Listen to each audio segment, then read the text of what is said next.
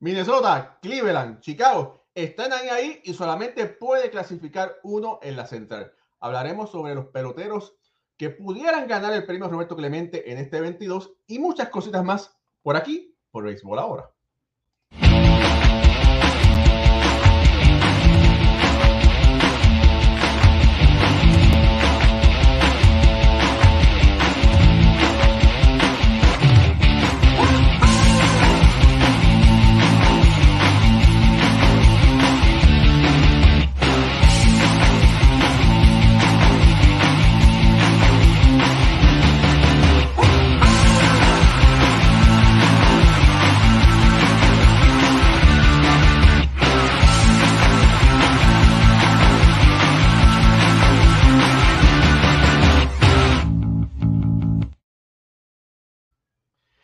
Saludos familia, bienvenidos a otro programa de béisbol entre amigos por aquí, por béisbol ahora, su hora favorita de béisbol, lunes y jueves, 9 de la noche, YouTube y Facebook. Dele like a esta transmisión, compártela para que nos ayudes a crecer. Mi nombre es Raúl Ramos, directamente desde la ciudad de, bueno, Paramus, New Jersey, cerquita de Nueva York.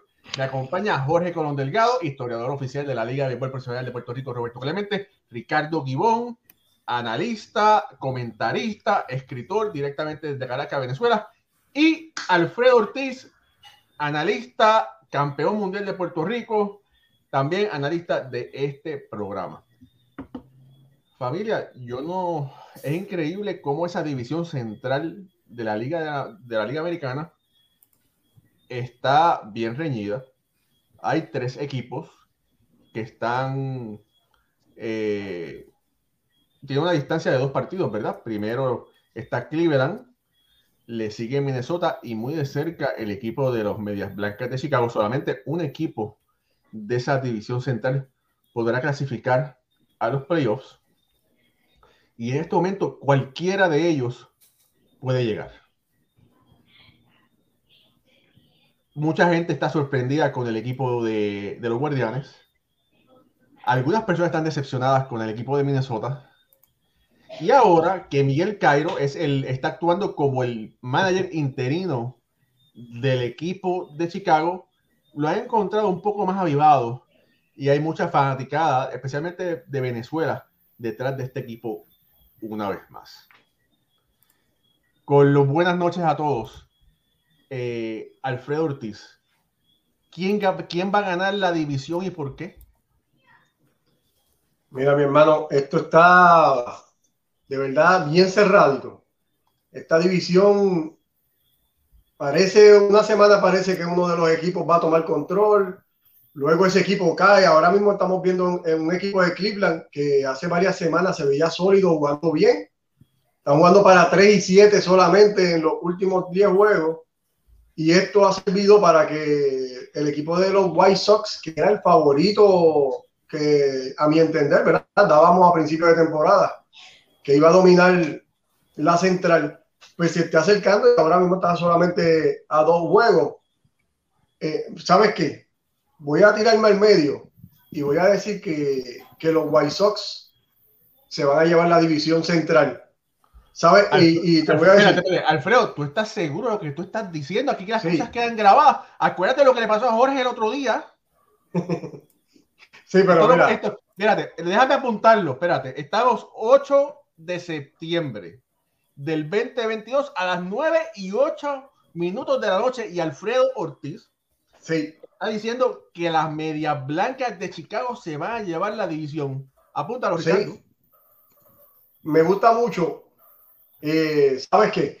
Ese, esa adquisición de Elvis Andrews al equipo de, de White Sox le ha dado, le ha redondeado ese cuadro, porque luego de la salida de Tim Anderson se veía un equipo como perdido, no estaban jugando defensa como, como debe ser. El ritmo del equipo de Chicago no estaba siendo el mejor, pero una vez llega Andrews, le redondea ese, ese infield. Es un jugador de mucha experiencia, uno de los, de los mejores líderes que hay ahora mismo en un clubhouse y, se ha visto en el terreno de juego los resultados, están jugando mucho mejor. Y entiendo yo que a pesar de todas las lesiones que han tenido y todas las cosas que le ha pasado a este equipo, desde con su dirigente, fuera y dentro del terreno. Eh, voy a dar al equipo de los White Sox para dominar esa central y tener un gran mes de septiembre que los va a ayudar para esto. Bueno, mira, ese equipo de Chicago White Sox, las Medias Blancas de Chicago, eh, tienen récord de 69 y 68. Eh, están a dos juegos del líder, que son los, que son los guardianes de Cleveland. Y están jugando en sus últimos 10 partidos, están jugando para 6 y 4. Eh, antes de continuar, saludos por ahí a nuestro amigo eh, Chuchito Alonso que está conectado. Jay Negrón está también conectado por ahí. Eh, Luigi García dice: Yo me juego que la división se la lleva los mellizos de Minnesota. Bueno, y está directamente Luigi desde Venezuela. Eh, saludo al, a Waldemar Ramos Senior, que es el señor padre de nuestro querido amigo Waldemar, que está conectado por ahí. El papá del, del primo. Juan Castro, saludo desde Colombia. Ed Panas, que es el mejor pintor, que está haciendo una, una pintura de Joshua Gibson que está increíble. Está, mira, cómo está hoy. por poco se va para atrás de lo impresionado que está esa pintura.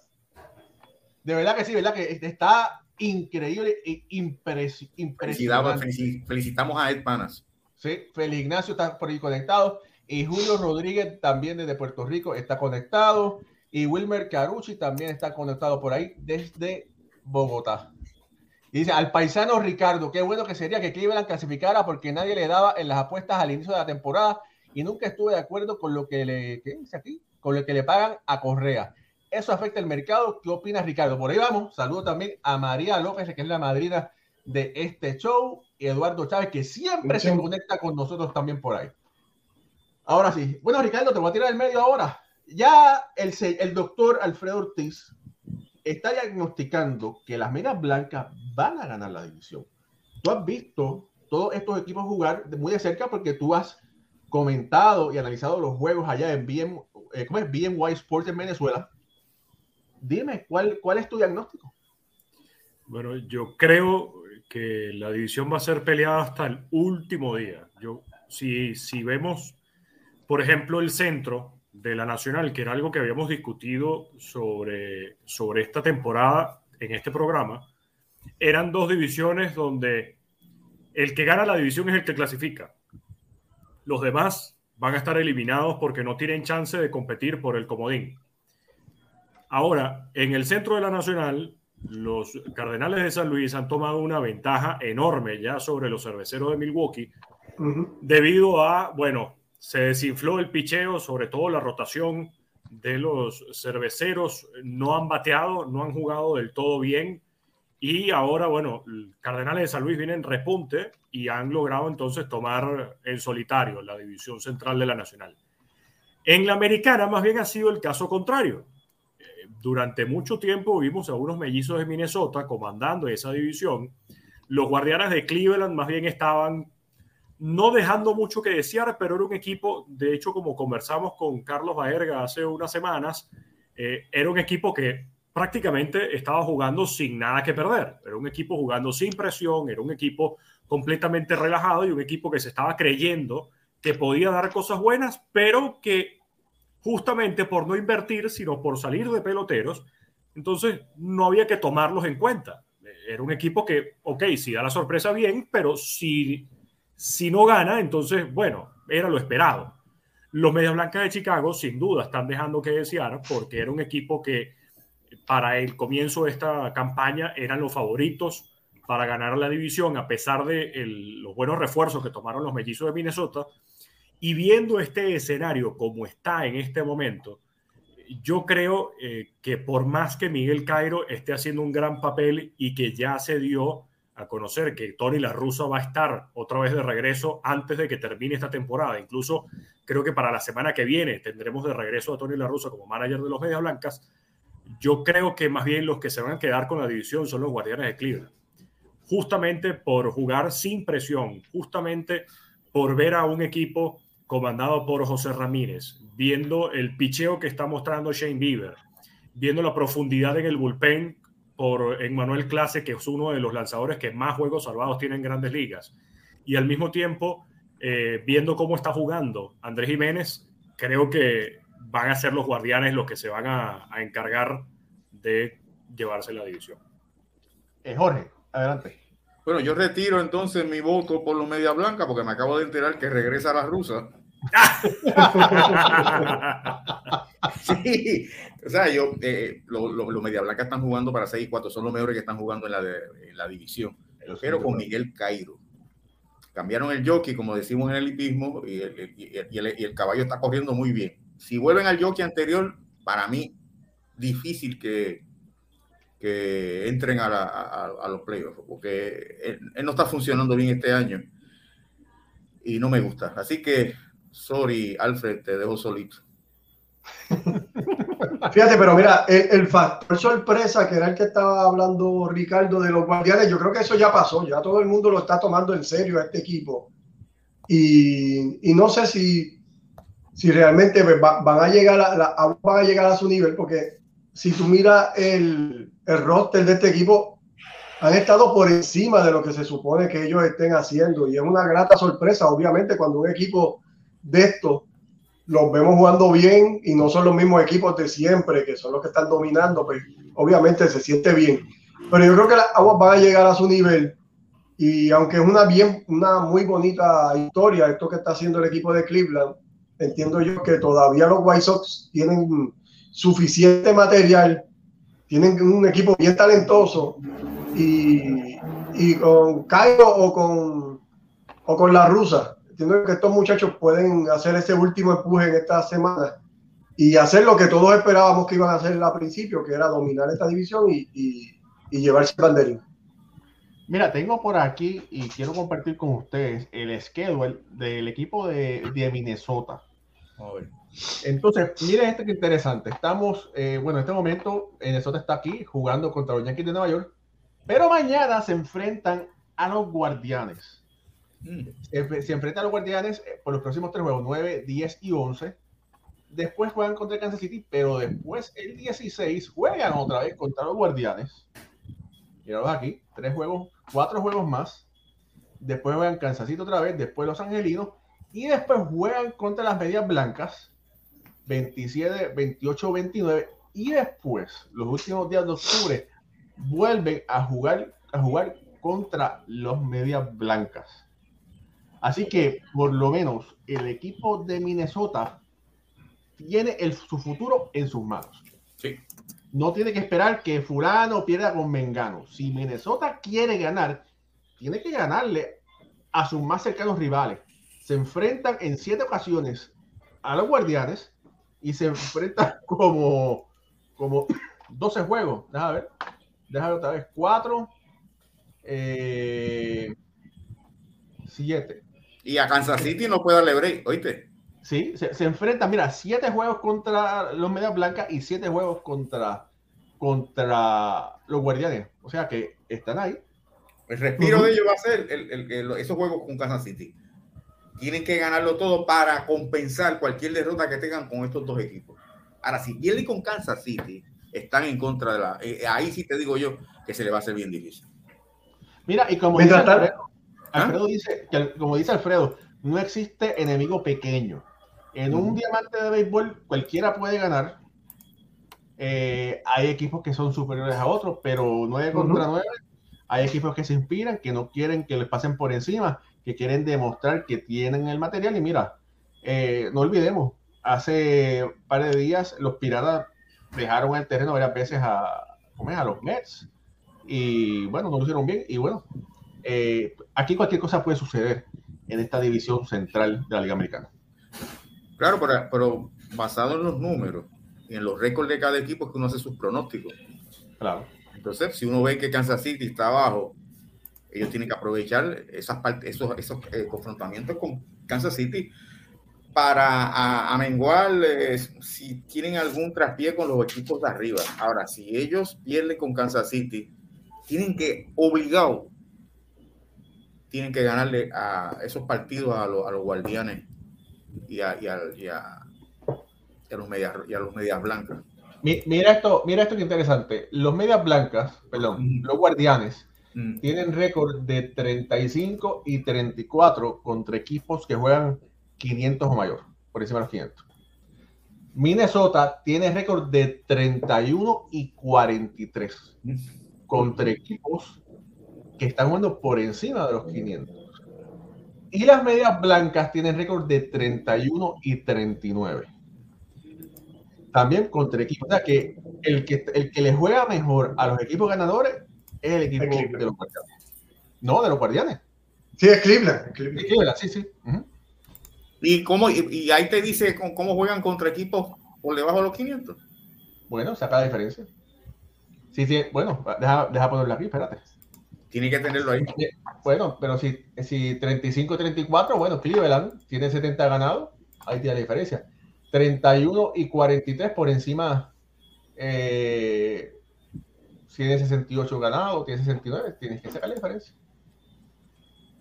Juegan mejor contra equipos que están jugando por debajo. O sea, a los equipos malos les ganan. Ah, eso es lo que quería saber. O sea, a los equipos malos les, les ganan, pero a los buenos no. Sí, pues, ahí, ahí como podemos ver, el equipo de, de, White Sox, mientras Cleveland va a estar jugando este fin de semana contra Minnesota, los White Sox van, van con Oakland, que es uno de estos equipos que ellos deberían dominar, ¿verdad? Por los números que tú estás dando. Y tienen un, un fin de semana donde va a estar Diolito tirando viernes, Lance Lynn tirando el sábado, Johnny Cueto tirando el domingo son tres juegos que deben ganar, ¿verdad? Y en papel, como estamos diciendo, no hay enemigo pequeño y cualquier cosa puede pasar. Y ese equipo de Oakland viene a jugar fuerte siempre. Pero debería entonces, cuando volvamos al programa el lunes, debe haber algún cambio en este standing. Porque mientras Minnesota y Cleveland van a estar jugando en contra de ellos, que obviamente uno de los dos tiene que perder, el equipo de, de White Sox va a estar jugando con Oakland y deberían barrer esa serie y entonces podríamos ver algo diferente en el standing cuando, cuando lleguemos al lunes. Mira, por aquí Jaime de Insert dice, desde Sola Morales, la central es de Minnesota. Saludos a los cuatro. El señor Ed Panas es el Campeche, eh, ¿verdad? Extraordinario cuadro a nivel mundial. Si usted, si usted puede, vaya a Twitter y va a la cuenta Toleteros PR y va a ver ahí a Ed Panas pintando, de verdad que excelente, excelente. Oye, el cuadro que tú tienes ahí, eh, Raúl, el cuadro que tú tienes ahí de Pancho Coibre de Ed Panas. Ah, sí, míralo ahí. El muchacho maravilloso. Ese también de, de Ed Panas. Mira, eh, ese equipo de Cleveland, aunque muchas personas, incluyendo a mí, pensaban que no iba que, que no podían salir, ¿verdad? Que no se podían llevar la división tiene un gran bateador, ¿verdad? En Ramírez, tiene un gran lanzador iniciador en Bieber y tiene posiblemente, si no es el mejor en la Grandes Ligas, es el número dos, que es Emanuel Clase, que es el stopper que está luciendo extremadamente bien. Un poco callado porque no tiene la, la mercadotecnia, no tiene advertising de Nueva York, pero los números que está poniendo Emanuel Clase son increíbles. Y, ese, ese cuerpo monticular, tú, tú hablas de Sean Bieber, y ahí también está Carl Quantrill. Ese es el mejor. Sí. 11, 11 y 5. Sí, pero más allá, más allá del récord, eh, Kyle Quantrill ha tenido grandes salidas para los Guardianes de Cleveland con lo que se llama coloquialmente como salidas de calidad más de seis innings y tres o, man, o tres o menos carreras limpias permitidas. Esto le ha dado a, la ofensiva un gran apoyo de parte de un lanzador donde no necesariamente tiene que ser Shane Bieber, sino más bien puede ser también Kyle Quantrill y es extremadamente joven para ayudar a esta, a esta organización. Sí. Bueno, a mí me parece, que, que, Cleveland se vaya a la división seguido muy cerca de Minnesota.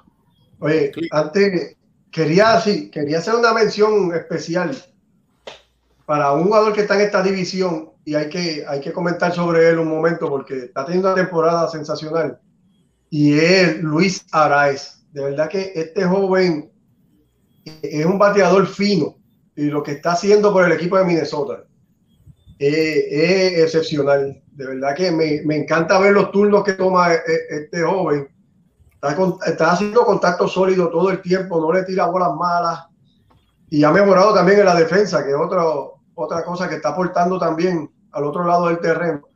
Pero este muchacho tiene que estar entre los mejores cinco bateadores ahora mismo de la Liga Americana. Y cuidado si no es más. Y, y lo que pueda aportar. Felipe, Venezuela. lo que puede aportar él en esta alineación que ya tiene varias, varios, varias estrellas como Jorge Polanco, Carlos Correa y, y otros bateadores que tiene Minnesota, incluyendo a, al puertorriqueño novato Miranda.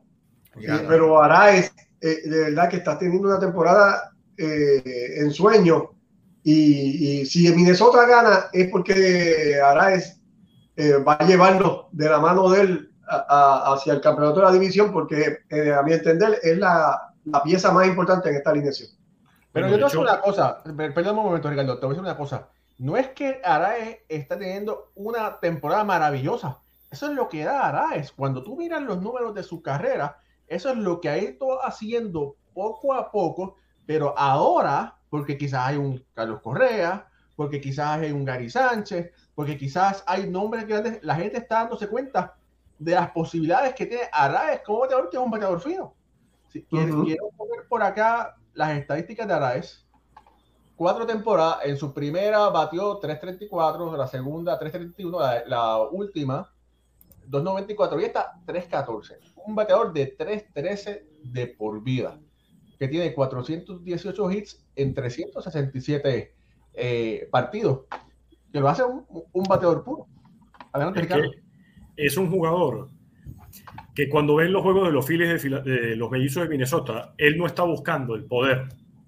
El swing de Luis Arraez es tan fino que él lo que está buscando es contacto y buscar el batazo hacia la banda contraria.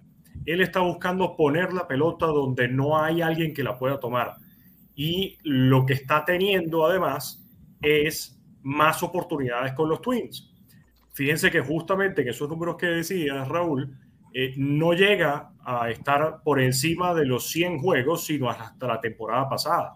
92 en su primera temporada, 32 en el 2020, temporada corta de nada más 60 juegos, y el año pasado es que empieza a jugar prácticamente todos los días, 121 juegos, y ahora ya tiene 122 es un jugador que como primero en el orden puede darle muchísima ayuda para envasarse, para buscar que los que vienen detrás de él puedan traer las carreras. Y por otro lado, es un jugador que le da mucha versatilidad a la defensa porque puede jugar prácticamente en cualquier posición dentro del cuadro que le coloques. Sí. Eh, mira, y por ahí están diciendo, espérate. Oye, eh, es que saludo a Jorge Alex Caraballo que todavía sigue con el problema de que el MVP Otani o de George. Pero bueno, después vamos a ver eso en otro momento. Mira, un, otro jugador que hay que resaltar, que está jugando extremadamente bien de los guardianes de, Cleveland, es Andrés Jiménez.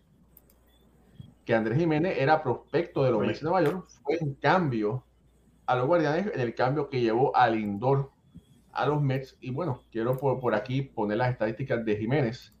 Eh, tiene eh, un 305 de promedio con 15 cuadrangulares y un WAR de 6.0, que eso es fenomenal. Eh, y oye, y se ha graduado como pelotero, porque si usted, aquí vemos la estadística en el 2020, eh, en, en, solamente 49 juegos batió 263, el año pasado en 68 batió 218, pero finalmente esta temporada con 23 años está demostrando de lo que Andrés Jiménez es capaz de hacer. Me creería si te digo que Andrés Jiménez tiene prácticamente la misma cantidad de cuadrangulares y de carreras impulsadas que José Obrero. Sí, lo estaba viendo. Increíble. Es un jugador que para ser un segunda base y también campo corto, es un bateador que puede botar pelotas y bastante. Eh, Andrés Jiménez está, desde que debutó en grandes ligas, siempre se habló muy bien de la defensa de Jiménez. Ahora lo que está demostrando con el bate, estando detrás de Sander Bogart, Luis Arraez, José Abreu y Nathaniel Lowe, es el quinto mejor bate en toda la Liga Americana. Oye, eh, mira, por aquí saludo a Raimundo Sandoval que está saludando.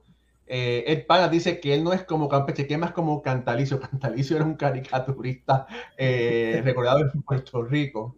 y Julio Rodríguez dice, eh, muy bueno el análisis que mucho uno aprende de ustedes. Felicidades. Gracias, Julio, por ese comentario. Este es el, novato de los marineros de Seattle. Yo creo que sí, este, este, este, es boricua como, como Jorge, como el Fred, como yo. Ay, cara. Pero si en tu mente tú dices que es Julio Rodríguez, también puede ser ese. No importa. Eh, fíjate, eh, hablamos de Andrés Jiménez, hablamos de hablamos de Manuel Clase, hablamos de, los lanzadores de, de Cleveland, aparte eh, de Araez. Gio. Gio ha, tenido una temporada de lo que es capaz de hacer, de lo que ha demostrado. Un bateador de 260 y pico, eh, con jonrones, eh, tiene como, vamos a buscarlo, eh, tiene como 11 cuadrangulares. Vamos a buscar aquí. 11. Eh, sí, 11 cuadrangulares. Aquí está Gio Urchela. En 400 turnos tiene 262 con 11 cuadrangulares, 53 empujadas. Más o menos lo mismo que hizo ayer, el año pasado con, con los Yankees. A, este momento. Ajá, 267, el año pasado 267. Un bateador de por vía de 269. Está teniendo una temporada, vamos a decir, normalita, nada del otro mundo. Está dando lo que posiblemente los Minnesota pensaban que podía dar. Eh, ahora, el que yo creo que se ha quedado por debajo es Carlos Correa. Ofensivamente, porque defensivamente está haciendo unas jugadas tremendas. Sí, creo que, y lo hablábamos el lunes, eh, Carlos Correa ha quedado de ver con estos mellizos de Minnesota y cuando incluso discutíamos si podía verse con otro equipo en lo que terminara la temporada porque tiene una cláusula de salida de ese contrato, yo honestamente lo veo difícil. Viendo que en el mercado de campos cortos van a estar eh, Sander Bogarts, Dansby Swanson y compañía, eh, yo no veo a un Carlos Correa consiguiendo más de 35 millones de dólares al año, que es lo que tiene garantizado para el año que viene con otra organización por los números que está poniendo. Más allá de jugadas eventuales que puede hacer muy bien en el campo corto y que su defensa no se discute, los números ofensivos eh, no son los mismos que nos mostró con los Astros de Houston.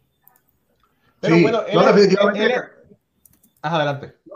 Carlos Correa no, es, no, no lo podemos analizar como un Siones meramente defensivo. él, no está ahí solamente para hacer las grandes jugadas que hace defensivo. Él tiene que aportar ofensivamente. Él está en el medio de la alineación, segundo, tercero, cuarto bate, es para que bate y remolque carrera. Y no lo está haciendo como sabemos que él lo puede hacer y está quedando de ver, obviamente. Está jugando bien a la defensiva y eso es un plus también. Pero lo, que puede hacer ofensivamente no está eh, ahora mismo a, a lo que esperábamos de él, por lo menos yo esperaba de él, y obviamente a lo que se le está pagando eh, en dinero. Mira, en este 22 ha empujado hasta este momento 48 carreras, que sin contar la temporada abreviada del 2020, es su cantidad mínima. En el, en el 2019 empujó 59 carreras en 75 partidos. En este momento ha jugado en 111. Eh, y bueno, está por debajo en carreras empujadas, está por debajo en carreras anotadas. Eh, en promedio es un, eh, está bateando 2.71, pero él es un bateador de por vida de 2.76, que es más o menos. Acaba de sacar Correa, dice Jaime de Nizal y, y ah, eh, muy bien. Y bueno, y la sacó, y la sacó ayer también. Sí. Ahí, en, ahí hay, que, hay que hablar de José Miranda, que está líder en el equipo en carrera remolcada y, y, entró tarde, él entró ya en mayo, cuando ya la temporada llevaba, y, si podemos ver, el, el, menos juegos que ha jugado de, la, de todos los regulares, él no ha llegado a 100 juegos todavía, y está líder en el equipo remolcada, está cuarto en cuadrangulares, está teniendo una excelente campaña de novato. José Miranda, que que ha, dejado sentir tanto bateando como su versatilidad como tercera base, primera base, eh, a veces bateador designado. Eh, un gran trabajo para el novato José Miranda. Mira, se la sacó a Weiser, que es el que es novato. Bueno, y está en este momento, Minnesota está ganando cuatro carreras por dos en la octava entrada. Fíjate, eh, José Miranda ha hecho una labor increíble, de verdad que eh, se ha mencionado el nombre de él para ser la primera base del equipo de Puerto Rico del WS. Uh Soto, que también anteriormente, o que, juega en Japón, se había mencionado para esa posición, pero Miranda está luciendo extremadamente bien, de verdad que sí. Sí, bueno por él. Sí, está haciendo muy bien. Además que es otro, como Luis Arraez, que ha sacado las patas del barro para los mellizos en la temporada jugando en tercera, en segunda, en primera, donde lo pongas, él va a jugar y va a rendir bastante bien. Mira, Luigi, García dice que si él fuese a correr, que se quedaría un añito más en Minnesota. Sí, yo creo que debería. Eh, lo que pasa con Minnesota que es un sitio que es muy frío, que se había mencionado anteriormente, que cuando tú tienes problemas crónicos de espalda, eh, debes estar alejado de él, igual que, por ejemplo, el Detroit, que también son sitios fríos cuando tienes problemas eh, de lesiones, ¿verdad? Pero en Minnesota es una organización elite, trata muy bien a sus peloteros. Y bueno, yo creo que Carlos Correa se va a quedar en, Minnesota otra temporada más. ¿Otra temporada más, tú crees? Yo haría lo mismo. ¿Quién más le va a dar 35 millones? Yo me quedaría 36, ¿verdad? Un año. Y ahora, déjame decirte, el año que viene, si se queda, tiene que poner unos números tremendos. Porque si no, va a tener que quedarse en Minnesota. Bueno, sí, porque son tres años. Eh, sí. Porque lo que, lo que está buscando a ver si consigue un contrato mejor, pero con esos números, no creo. Bueno, está buscando un contrato más largo, ¿verdad? Hasta casi 10 años, que era lo que él estaba tratando de conseguir. Eh, no sé si, si, se le va a dar la oportunidad, ¿verdad? Eh, esto es impredecible. Nosotros decíamos que Freeman no se iba de Atlanta y se fue. Y como muchas otras cosas pasan, ¿verdad? Esto es un negocio. Pero hay que ver lo que, lo que Correa va a hacer, va a estar bien interesante. Mira, hablando eh, para tocar la división central de la Liga Nacional. Eh, la, división central de la Liga Nacional tiene nombre y apellido, son los Cardenales de Lara. No, no, no, no, mentira, son los Cardenales de San Luis. Era que estaban despiertos, estaban durmiendo ahí. Eh, los Cardenales de San Luis están, eh, están primero en la división, ¿verdad? Fácil. fácil, sí, están. ¿A, cuántos juegos? Nueve y medio. A, nueve y medio. Que, es bastante. Mm, y, y hoy, hoy eh, Yadier Molina tuvo un juego de dos cuadrangulares. Oye, sí, tuvo tremendo juego Yadier hoy, dos honrones. Fíjate, Yadier, cuando tú miras la carrera de Yadier, los últimos años ofensivamente apretó, mejoró mucho. Que, que además, eh, ese juego para Yadier Molina, por otro lado, de convertirse con, con esos dos cuadrangulares, ellos empataron. Adam Wainwright y Yadier Molina a Mickey Lolich y a Bill Freehan como la dupla pitcher y catcher con la mayor cantidad de aperturas en grandes ligas con 324. Ese es otro récord que no se va a romper en la historia del béisbol. Sí, lo tiene. Oye, para hace tiempo, Bill Freehan y Mickey Lolich, que muchos años han pasado. Sí, esos, son, esos son récords difíciles de alcanzar. Mira, eh, y para, bueno, todos sabemos que es eh, la última temporada de Jair Molina. Eh, quedó ahora número dos en la historia del béisbol como el receptor con más, el segundo receptor con más huevos cachados detrás de Iván Rodríguez.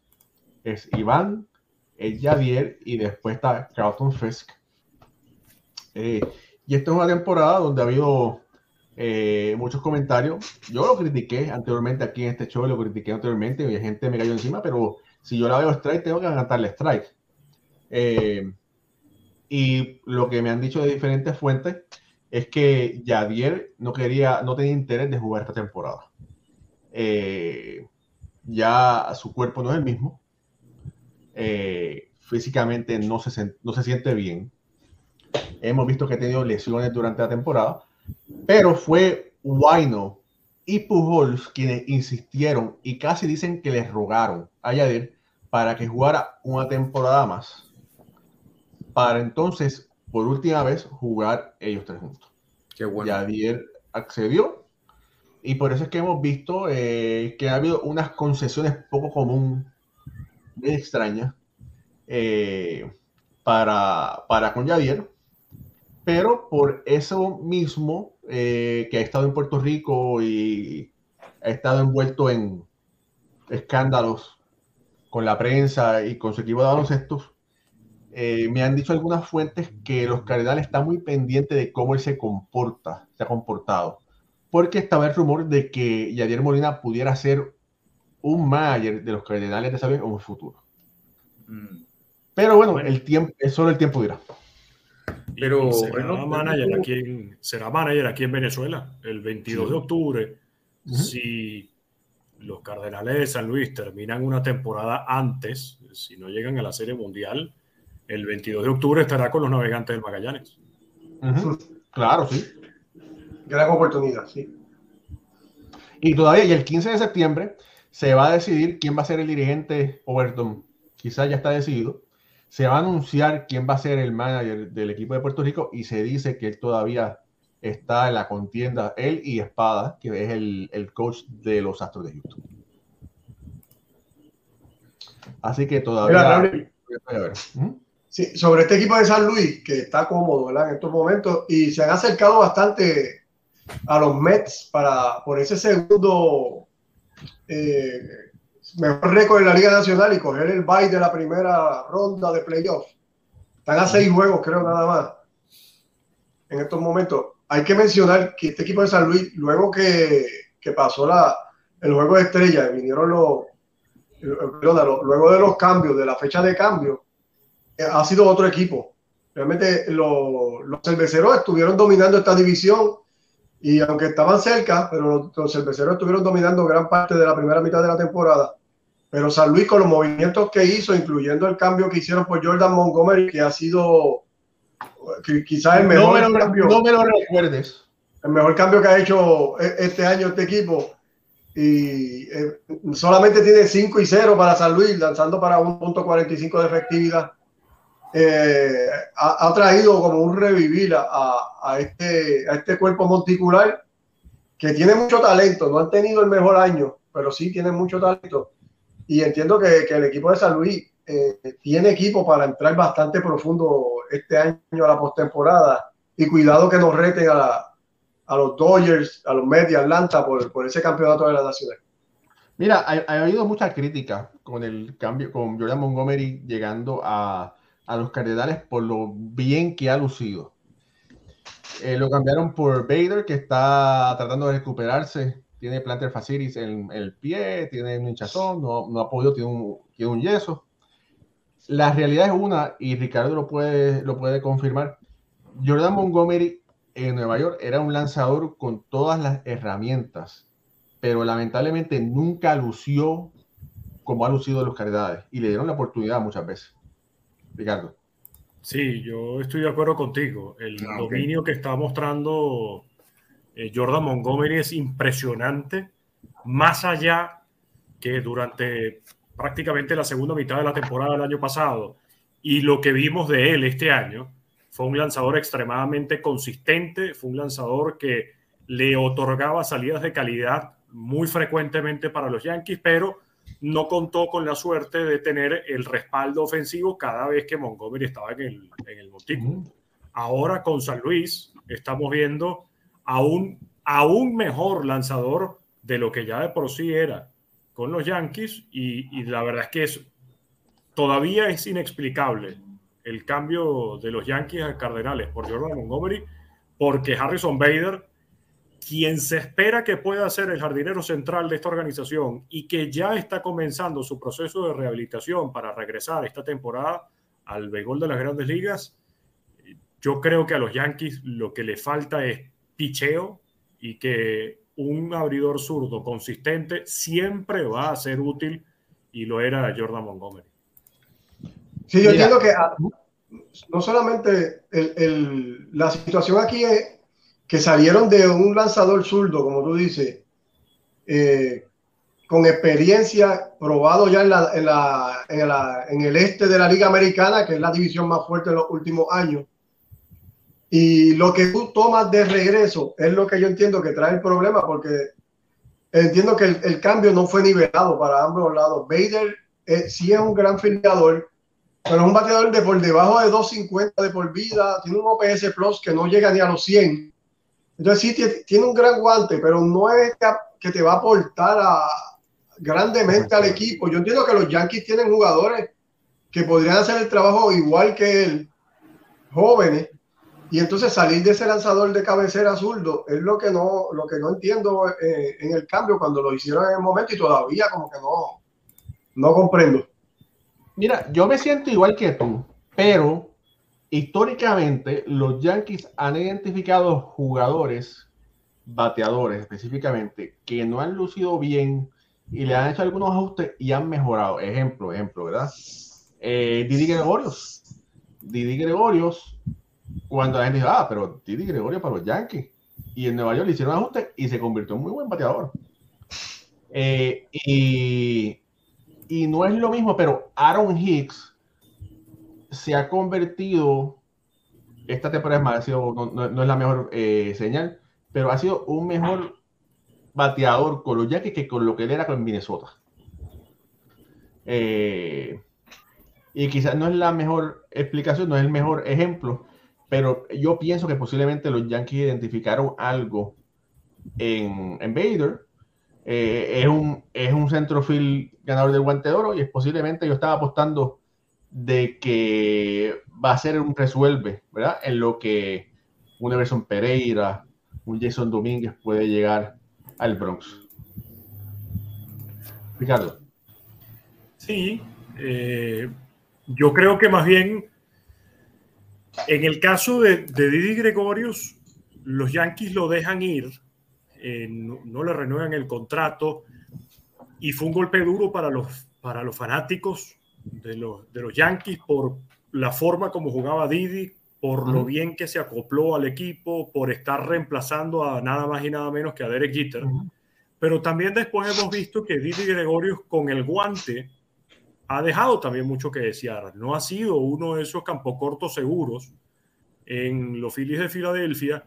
Tanto es así que de hecho llegó a liderar durante gran parte de, de las temporadas con los Phillies de Filadelfia la cantidad de errores cometidos para un campo corto.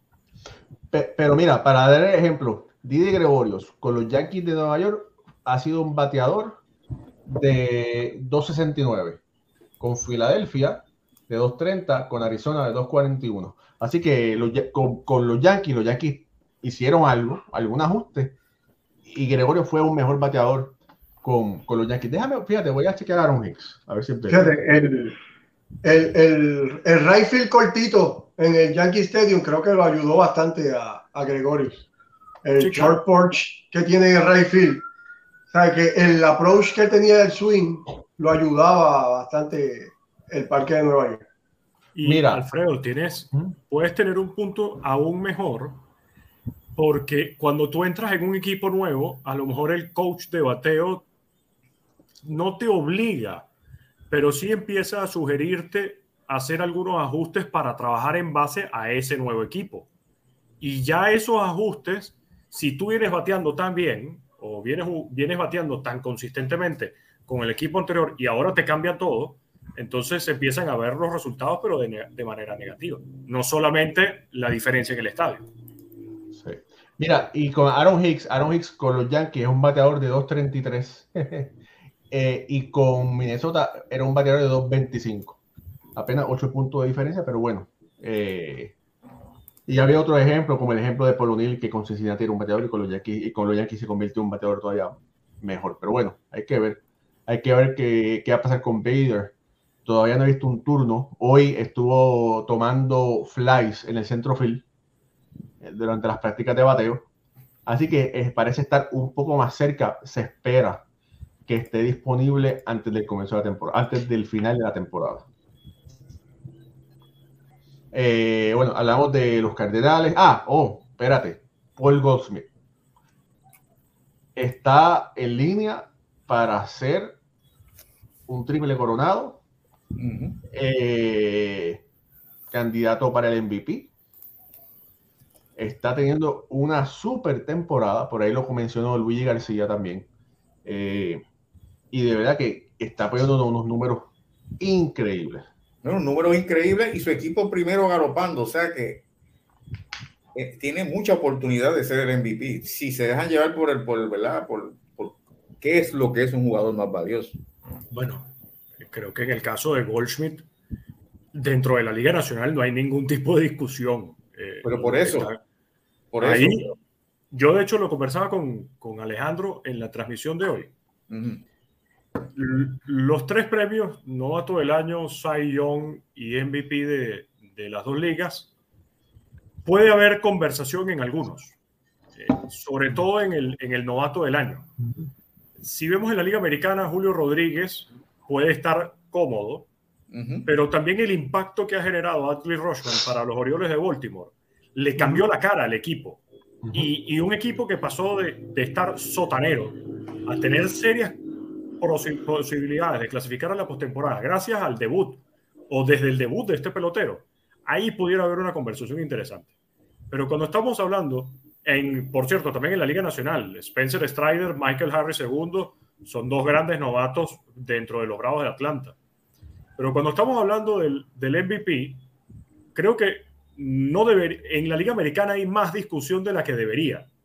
Aaron George batea muy por encima de todo el mundo.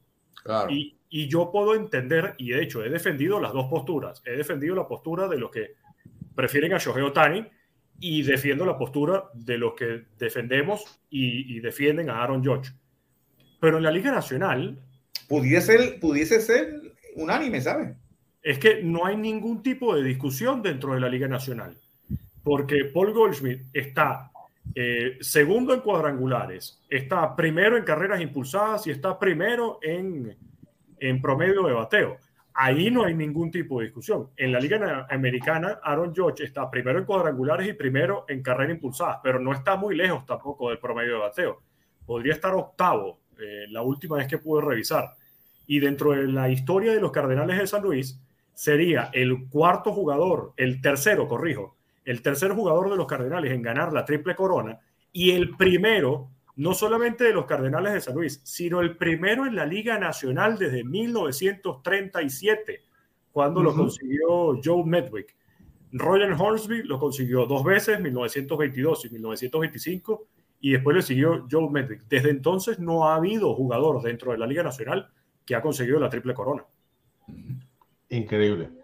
Y estamos, ¿verdad? Y pudiera ser el caso que, que este sea, ¿verdad? El, año que pueda, eso se pueda conseguir dijiste algo muy interesante, ¿verdad? De sobre. Espérate, Raúl, ¿que este ah. es el año de qué? ¿Perdón? Que tú dijiste que podía darse el caso que este es el año qué? Que este pudiera ser el, el caso que este año Smith, eh, Goldsmith pudiera ganar la triple corona. Y, ¿verdad?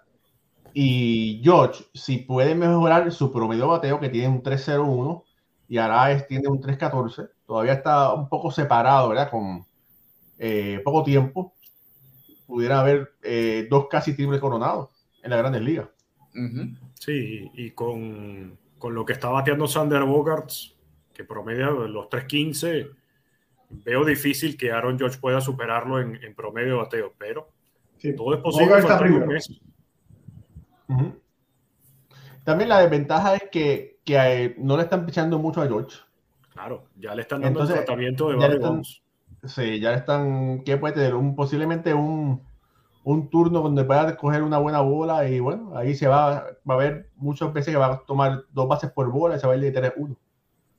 Eh, pero eh, yo estamos de acuerdo, estamos de acuerdo que es el MVP de la Liga América. Sí, sí, sí, claro. Sí, y cuando, y para los que lo dudan, ¿verdad? Quiero poner aquí las estadísticas.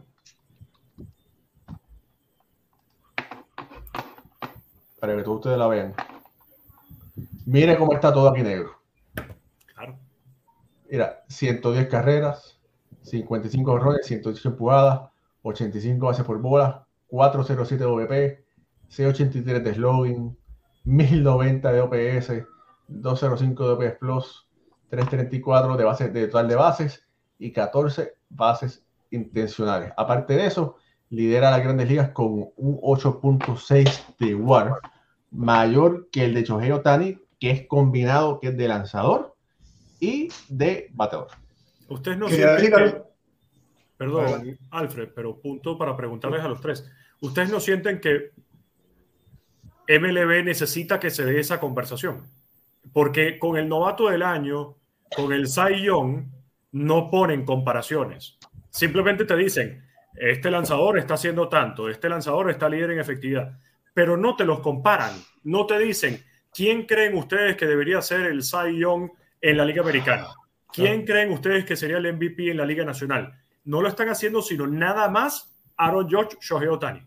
Te lo voy a contestar de una forma, ¿verdad? Y, te, lo voy a contestar de una forma que quiero que, ustedes opinen. Últimamente, la forma que la MLB está poniendo o hablando de los récords es como si lo estuviesen aguando. Y me explico. Eh, George eh, está viendo que juega mucho centrofield. Y eso lo estábamos hablando con Jorge esta mañana. No, que un centrofield es el centrofield que más cuadrangulares ha, ha bateado. Pero como tú vas a decir que es centrofield, si, si es un right field, que ha jugado. Pero este año ha jugado más centerfield, ¿sabes? Sí. Este año sí ha jugado más centerfield. Sí, sí, pero es por necesidad, porque las alternativas en el centro del field. No fue la pregunta que yo me hice cuando yo, hice una tabla ahí, no sé si no de tiempo, sino para la semana que viene. Este, si Josh no hubiese jugado center field, lo hubiesen dejado quietecito en el right field, ¿cuántos honrones tendría? Mira, esta temporada ha, jugado en 68 ocasiones en el centrofield. Y, y ha jugado 59 veces en el right field. Y ha sido designado en, 21, eh, en, 21, en 21 juegos. Sí. Pero si él hubiese jugado center field, hubiesen dejado quieto en el right field, ¿cuántos honrones tendría? Más que los que tiene ahora. Posiblemente porque está jugando en el right field.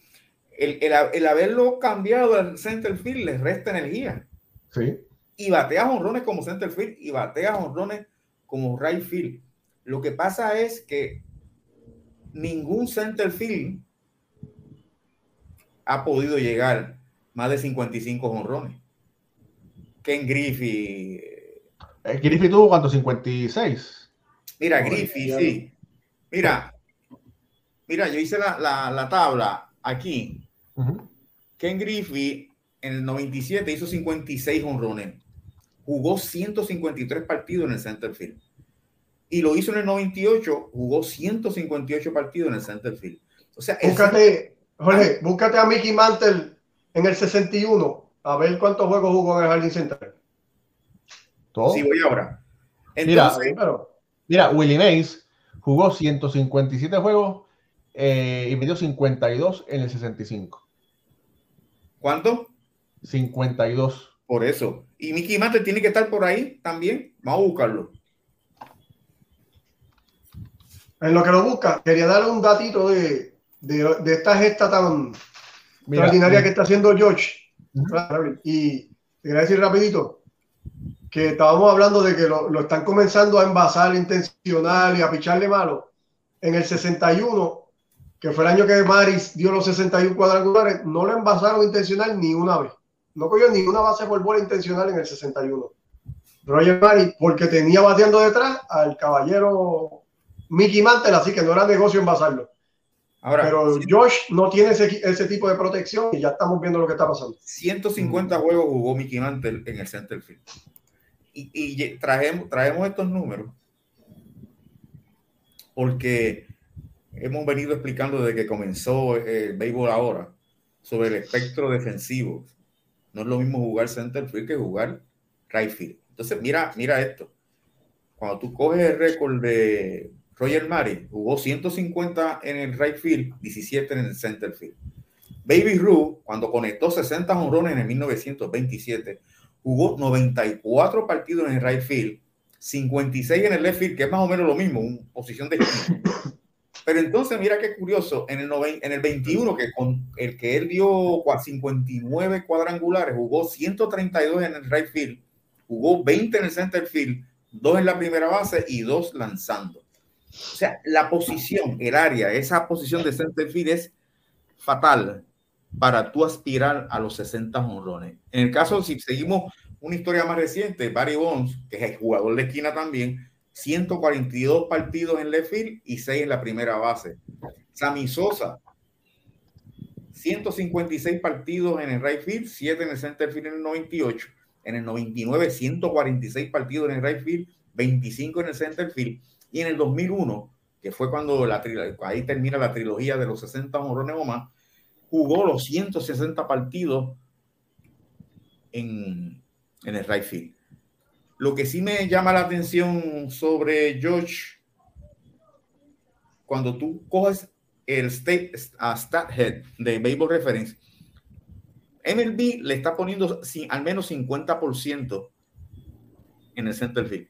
Tú le subas 5% más y George desaparece. Cuando todos estos individuos jugaron casi el 95%, lo que mencioné en el center field.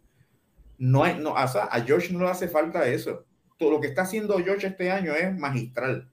Pero está pasando con George lo que pasó el año pasado con Salvador Pérez, con el récord de honrones para un caché, que bajaron el por ciento y entonces eh, ya lo tienen como el número uno por encima de Javi López, que jugó más de 90% de los juegos como catcher.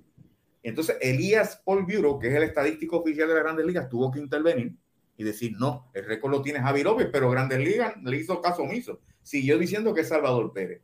Y ahora está pasando lo mismo, están comparando, diciendo que George lo está haciendo como un center field y, es ser, eh, no es ser justo con, lo, con Ken Griffey, con Hack Wilson, con, con DiMaggio, con Mickey Mantle, con esos center field que sí conectaron, Willie Mays, conectaron casi 55 para abajo, pero en la posición de center field y lo hicieron el año pasado también con Marcos Simon, que el récord lo tenía David Johnson y se lo dieron a Marcos, a Marcos Simon, porque no tiene sentido. Y yo, de hecho te iba a preguntar eso. ¿Ah? Que yo de hecho te iba a preguntar eso. Yo no, bueno, a lo mejor es porque no, no he tenido mucho tiempo, pero no he visto esa, esa comparación o donde le estén dando un récord a Aaron George como jardinero central en cuanto a los cuadrangulares. No, lo que están haciendo es los mejores eh, en el center field y bajaron a por lo menos 50% en el center field. Ah, pero, si tú, pero si tú subes a 55, desaparece. Claro. Es lo que es, la nota. Y no le hace falta porque eso es lo que trae. Ahora, como, yo he aprendido con, con Raúl y de que estoy con él, aquí juega mucho con el trending. Y a lo mejor lo que quieren es eso mismo, que la gente y los analistas discutan lo que estamos discutiendo. Bueno, familia, ha sido otro gran programa. Eh, en la semana que viene, la semana que viene, nosotros por lo general o siempre hacemos el programa lunes y jueves. Eh, ahora ustedes se están enterando, pero la semana que viene el programa va a ser lunes y miércoles. Eh, lunes y miércoles porque el jueves es el día de Roberto Clemente. Eh, estaré en el City Field, que es donde va a ser la ceremonia oficial del día de Roberto Clemente. Estaré haciendo ahí el pregame directamente desde la cabina de los Mets de Nueva York. Y bueno, hay que aprovechar, ¿verdad? Esa gran celebración donde todos los peloteros de los Piratas y de los Mets van a estar usando el número 21, no solamente los peloteros latinos y boricuas. Eh, ese mismo día va a estar ahí Dave Winfield, va a estar eh, Carlos Delgado, van a estar eh, los hijos de Roberto Clemente. Y bueno, esperemos que va, sea una actividad que sea de mucho respeto, de mucho honor para no solamente los latinos, sino para todos los amantes del béisbol. Raúl, ¿sabes si los jugadores de otros equipos van a poder utilizar el 21 los que deseen o solamente serán los de ese juego entre Mets y Piratas? No sé, solamente. creo que toda la liga, toda la liga va a llevar el 21. Yo escuché que fuera así. yo escuché, yo escuché que todos los jugadores de ese juego de los Piratas y de los Mets podían llevar el número 21. Pero no, no sé si los otros jugadores de otros equipos pueden hacer lo mismo. Igual que, igual que el año pasado. Pero sería solamente los jugadores latinos.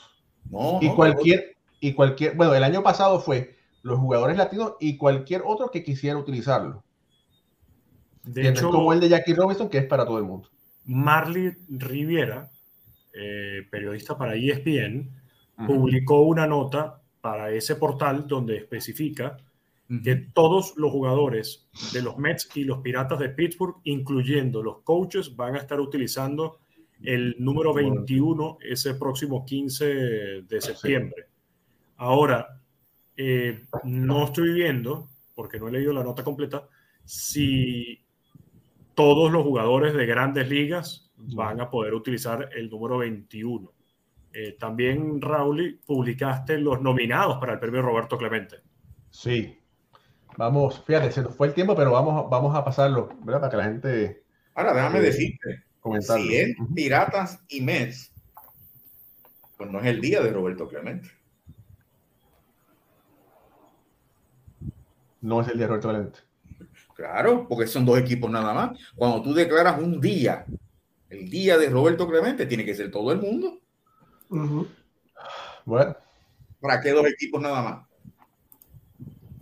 Sí, ahí fue el día, el día de Roberto Clemente en ese parque. Exacto. El día de Roberto Clemente, ahora qué bien, gracias. En ese parque, en los demás parques no es el día de Roberto Clemente. Sí, coincido completamente con ustedes. Si es el día de Roberto Clemente, debería ser una ceremonia en todos lados y todo el mundo debería estar usando el 21. O al menos un parche o algo que, que haga referencia a Roberto. Claro, claro. Mira, por aquí está eh, la lista de los jugadores que fueron nominados. Arizona, Josh Rojas, Atlanta, Tyler Matzek, Baltimore, Dylan Tate, Boston, Jake Dickman, Chicago, Jason Howard, eh, los Media Blanca, Liam Hendricks, Cincinnati, Joey Boto, los Guardianes, Tristan McKenzie, Colorado, Cal Freeland, los Tigres, Miguel Cabrera, Houston, José Altuve, Kansas City, Nicky López, eh, los Angels, Jared Walsh, eh, Los Ángeles, Dodgers, Justin Turner, Miami, Pablo López, Milwaukee, Brent Sutter, Minnesota, Byron Buxton, los Mets, James McCann, los Yankees, José Treviño, Oakland, Tony Kemp, Filadelfia, Cal Gibson, Pittsburgh, David Bernard, San Diego, Greg Stammen, San Francisco, Brandon Crawford, Seattle, Marco González, San Luis, Paul Goldsmith, Tampa, Brandon Lowe, Texas, Taylor Hearn, Toronto, Bobby Chet y los nacionales, George Bell. De todos estos nombres, eh, sin duda alguna, eh, Paul Goldsmith, eh, José Altuve, Miguel Cabrera son posiblemente los nombres de más providencia que tienen esta lista. Yo y voto. Yo y voto también. Y eso es bien difícil porque analizar quién se lleva el premio, porque eh, tienen que, cada jugador tiene que venir acompañado de una hoja de todas las cosas que ha hecho por, por, la ciudadanía. medir, eso, medir eso es bien difícil. Es bien difícil. Ahora bien, estar nada más nominado, que aparezca el nombre tuyo en ese listado, tiene que sentirte orgulloso porque te están considerando como un posible recipiente del, del premio más prestigioso que hay en la Grandes Ligas. Así es, bueno. Así que bueno, vamos, a esperar. Eh, Nicky López es el único boricua eh, que está en la lista, pero bueno, hay latinos como Miguel Cabrera, José Altuve, el mexicano José Treviño, eh, hay otros también. Otra cosa, eh, similitud, es que los dos jugadores de los de Nueva York, de los Mets y de los Yankees, ambos son receptores. Eh, y bueno, vamos a ver si James McCann se gana algo, porque no se ha ganado nada mientras está con los Mets. Pero vamos. Ahí yo no me atrevo a pronosticar. En ese Eso es bien difícil. Mira, saludo a Rainel Sánchez que dice mis amigos, bendiciones desde Cuba, especial hoy, que es el Día de la Virgen, eh, es el Día de la Caridad del Cobre, eh, patrona de, Cuba. Bendiciones para ustedes y su familia. Gracias, Reinel. Lo mismo para ti. Salud para ti y tu familia. Y para todos los que están aquí en Béisbol ahora. Bueno, eh, así que bueno, la semana que viene, lunes y miércoles, el jueves, voy a estar en City Field y yo les prometo que les voy a tener un reportaje especial de lo que ha pasado, lo que va a pasar ese gran día. Nos vamos. Estoy ready, estoy ready, estoy ready. O si te vas a ponchar, tú sabes lo que haces es un chonguito de fao. bueno. Mira, mira. mira. mira Oye, ahí, dijiste, ahí dijiste una boricuada. Mira, dijiste una boricuada, un chonguito de fao. Un chonguito. Mira, lo que le pasa a Alfredo cuando yo le picheo.